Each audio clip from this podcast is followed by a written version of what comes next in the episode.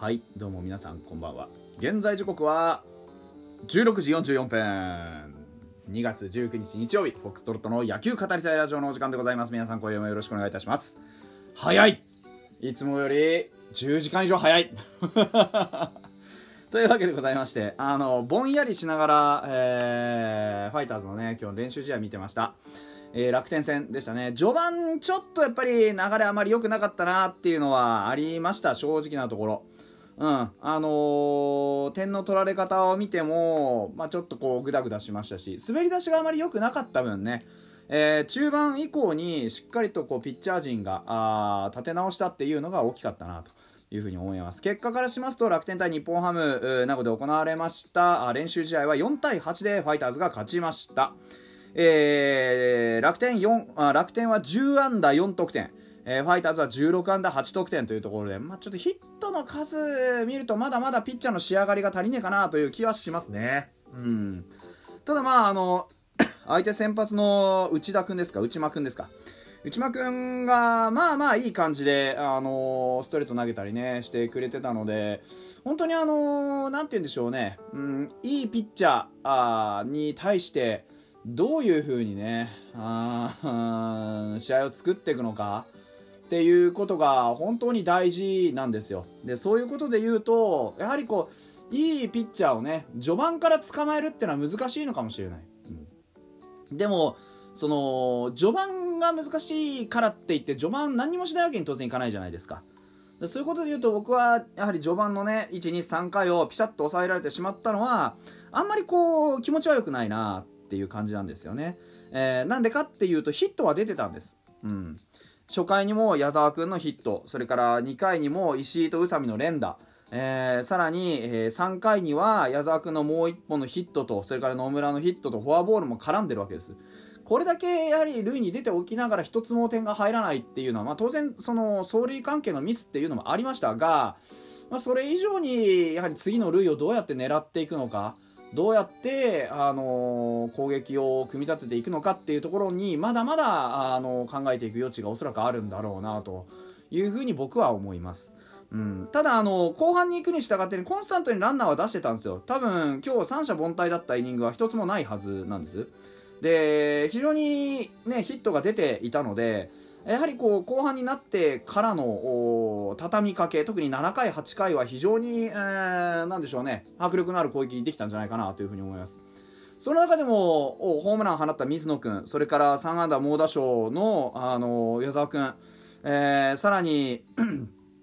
途中から出てきてね長打を含む2安打加藤豪介やはりこう去年いなかったまあ去年ほぼいなかったっていうね。えー、戦力が非常に、えー、働いたと思いますし逆に去年フルフルで出ていた、まあ、野村勇輝ですとかあとこう松本剛が、まあ、目立って決定的な仕事ができてないというのが気にはなります。ただあのー、まあ金村それからえっ、と今成両氏がねあの言ってたんです。まあ疲れは溜まってる状況だろうと。だからこそ今追い込んでおくべきだと。だから練習の手を緩めずにねしっかりやっていくことが今は必要なんだよと。おっしゃってたんでそんな中でも、まあ、あの松郷はいい打球飛ばしてましたしらしいねヒットヒットにはなってないんですけどらしい打球は飛んでました。で野村もあのしっかりとねヒットそのものは出ていたという状況ですのでまあね、石井一成も本当にいい働きしてましたしね、犠牲フライ打ったりとか、ね、バント、あのスクイズを決めたりと打点をね、稼いでいましたから、から本当に全体的に非常に動きはいいんですよね、野手に関しては。うん、ただまあ、あの、エラーの類、特に野村に関しては足腰が疲れている分だけ、非常に動きが、待つ動きが多くなってしまっていて、非常に残念でしたね。2つのエラーはいずれもサードゴロを前にえ出て処理していればなんてことはない、えー、普通のアウトが取れたはずのそういうものでしたからあのー、まあ、僕はちょくちょく野村の話だけでなくね、内野手全般のその動きに対して言うことというのがあって、それがやはり、あのー、内野の打球は前に出て処理をしなさいっていうことなんですよね。ショートバウンドを、あのー、待って落ち際を取るんじゃなくて、ショートバウンドがバウンドした直後、跳ねた瞬間を取るっていう、上がり際、ライズを取るっていう、そういうところを、やはりこう意識として徹底していくタイミングこそが今なんだと思うんですよね。うん。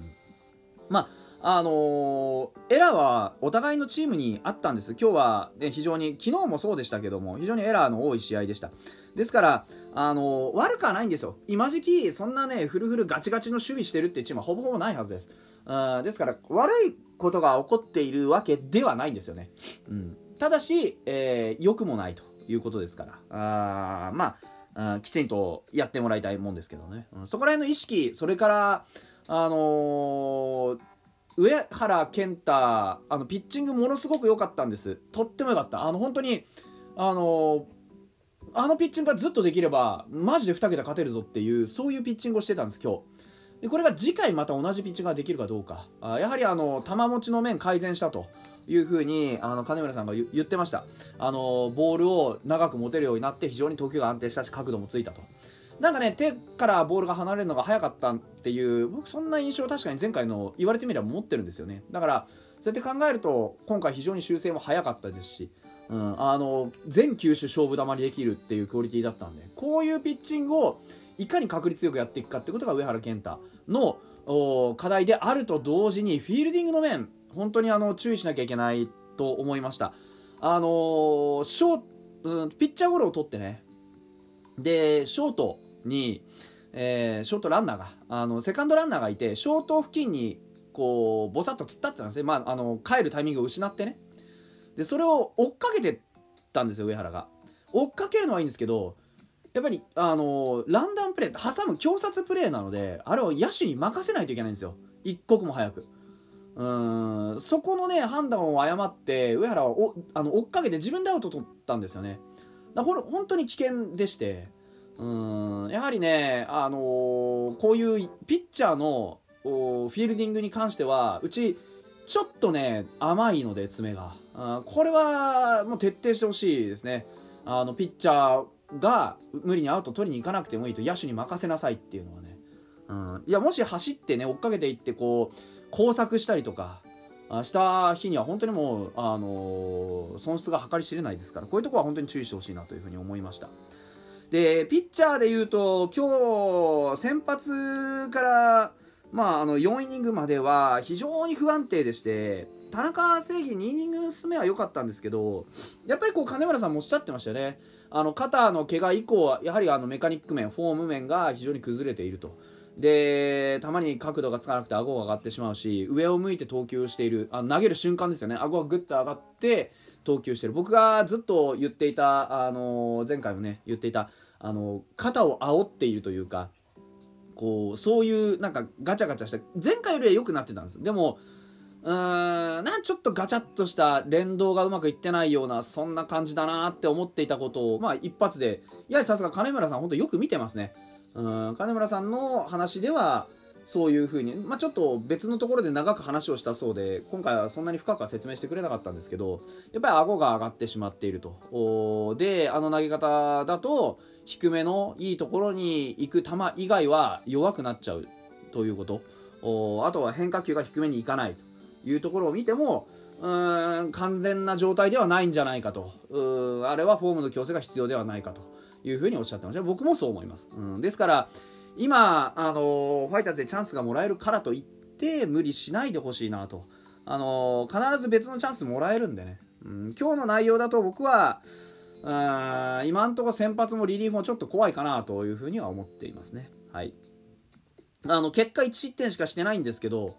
うーんっていう感じですね。やっぱ思ったところに投げられてないっていうのと、2イニングス目は、まあどう見ても、あの、バッター陣が積極的にバットを振ってきてくれて、いいところでアウトが取れただけっていう感じがします。うん、で、生ためくんなんですけど、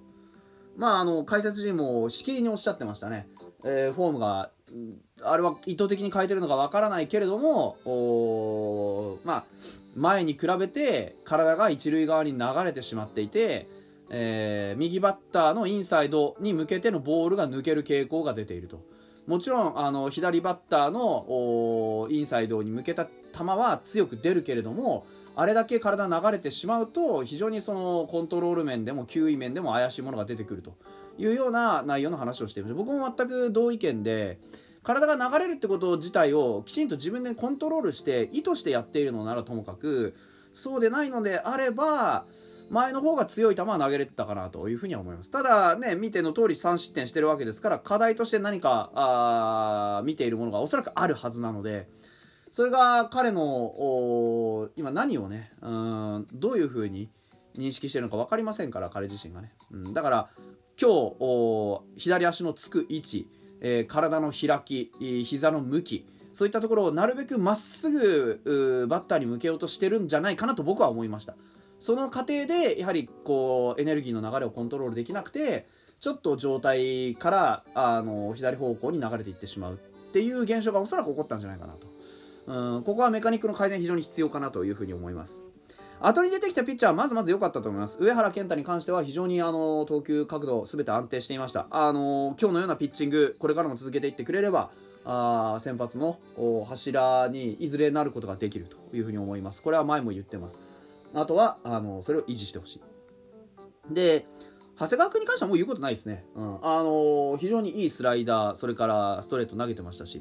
あのタイミングの取り方フォームの癖非常に有効に活用してたのでああいう駆け引き上手ですね本当にね。石川直也はまああのランナー出てからのコントロールですね。